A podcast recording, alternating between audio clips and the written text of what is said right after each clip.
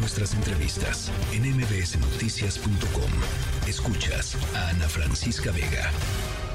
Bueno, apenas el viernes pasado les platicaba sobre la detención de la, funcionaria encargada de investigar las desapariciones forzadas allá en, Nayarit, eh, Yaori Villasana Monrol, fiscal especializada en personas desaparecidas, y también de Dora Aime Carranza Macías, agente del Ministerio Público. Eh, con ellas otros dos funcionarios también fueron arrestados en Tepic desde el pasado 7 de septiembre. Uno se pregunta cómo es posible que las cabezas encargadas de la investigación de las desapariciones de alguna manera pues puedan estar involucradas. Por supuesto hay que presumir su inocencia, eh, pero pues no, no habla nada bien de lo que está pasando en Nayarit, que la Fiscalía General de la República haya encontrado elementos suficientes como para detenerlas. Eh, en Nayarit, nada más para ponerlos un poquito en contexto, del 2017 al 2022, organizaciones civiles, colectivos, eh, colectivas de búsqueda han documentado 1.200 personas desaparecidas. La mayor parte de los casos se concentran en pocos, en pocos municipios, el municipio de Tepic, Bahía de Banderas, Compostela. Eh, nadie está a salvo. Eh, Juan Carlos III Aley, antropólogo forense, experto en la localización de fosas clandestinas, también está desaparecido desde el pasado 6 de abril y aquí hemos platicado eh, sobre este caso. En la línea telefónica Marisol Madero, criminóloga y directora de la Red Nacional de Prevención y amiga justamente del maestro Juan Carlos III, desaparecido allá en Nayarit. Gracias por platicar esta tarde con nosotros, Marisol. Al contrario, muchísimas gracias a ustedes por seguir dándole visibilidad a este caso. Caray, eh, eh, pues es que es el colmo lo que la noticia que tuvimos que dar la semana pasada, el arresto de los, de los funcionarios encargados de buscarlos. Híjole, sí, de hecho nosotros, eh, la verdad para nosotros fue una sorpresa enorme, pues ya se imaginarán el hecho de, tener una noticia de tal magnitud es bastante relevante para el caso en particular de sus servidores, en donde pues Lamentablemente hemos pasado durante más de cinco meses por una fiscalía apática, por una fiscalía en donde justamente ni siquiera se brindan, ni siquiera se respetan los primeros derechos a los que se debe tener acceso cuando se tiene un familiar en calidad desaparecido.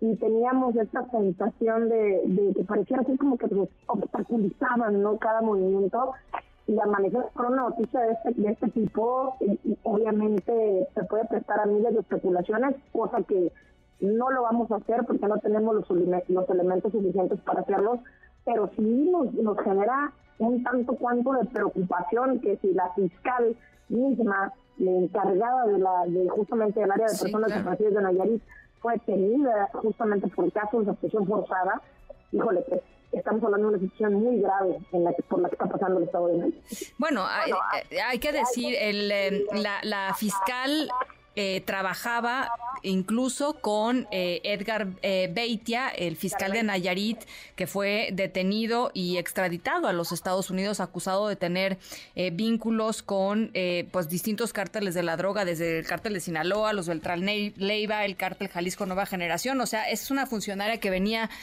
desde allá. Y hay que decir que mientras que eh, a, digo, a ver, a pesar de que es, es, terrible y tendrían que, buscarse a todos los desaparecidos del país y encontrarse a todos los desaparecidos, la, media en el país es, eh, las fiscalías se encuentran al 40% de los desaparecidos. Nayarit únicamente son localizados el 30%, o sea, 10% menos. No, no es poca cosa. Eh, Exacto. ¿No? Exacto, claro, por supuesto. Y además es curioso porque justamente unos meses antes había sido galardonada por su propio estado pues, como una excelente funcionaria pública y pues hace unos días amanecemos con esta noticia.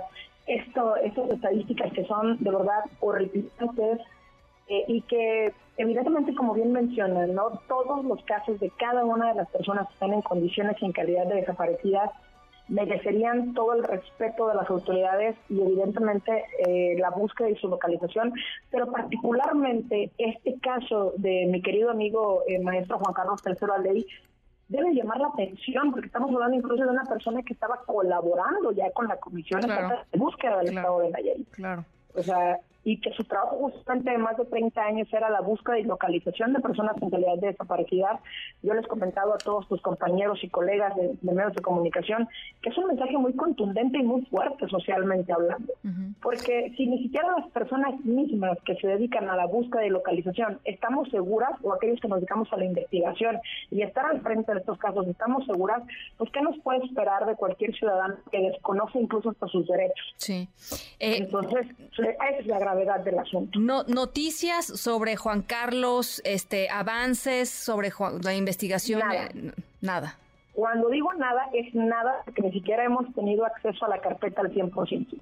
De una gran cantidad de número de tomos que son, solamente se ha tenido acceso a menos de, la, de, de un 50% de la carpeta. No se ha permitido tener acceso a las copias. Se desconoce cuáles han sido los actos de búsqueda, de investigación. Desconocemos cuáles son las diligencias que se han llevado a cabo justamente para su búsqueda y localización. Prácticamente se está en blanco. ¿Qué les dicen, Marisol? O sea, ¿cuál es el, cuál es el argumento? ¿Qué les dicen? Es que lamentablemente no hay un argumento sólido y válido. Eh, desafortunadamente, petición tras petición, incluso se han hecho por escrito las peticiones. Eh, esta parte de, pretender que ahora sí van a colaborar y ahora sí se va a dar acceso a la carpeta, cuando va la persona para tener acceso, le cancelan de último momento, eh, metes una petición y te responden con otra cosa, que no, que, que hay que esperar la firma de no sé quién. O sea, de verdad son cosas absurdas.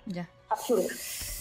Bueno, pues eh, teníamos eh, mucho interés de recuperar, por supuesto, eh, el, caso de, Juan Carlos III, volver a poner el, foco sobre su desaparición y platicar en general sobre el contexto en el cual se da, porque este es, este es el Nayarit, digamos, en donde acaba de ser detenida la persona que se supone estaba encargada de investigar estos casos. Así es que creo que es importantísimo, pues nada, Marisol, ponerle una cara, ¿no? A, todos, estas, a todos estos números, a todas estas personas son, son personas, tenían amigos, familia, tienen amigos, familia que los están buscando, Marisol.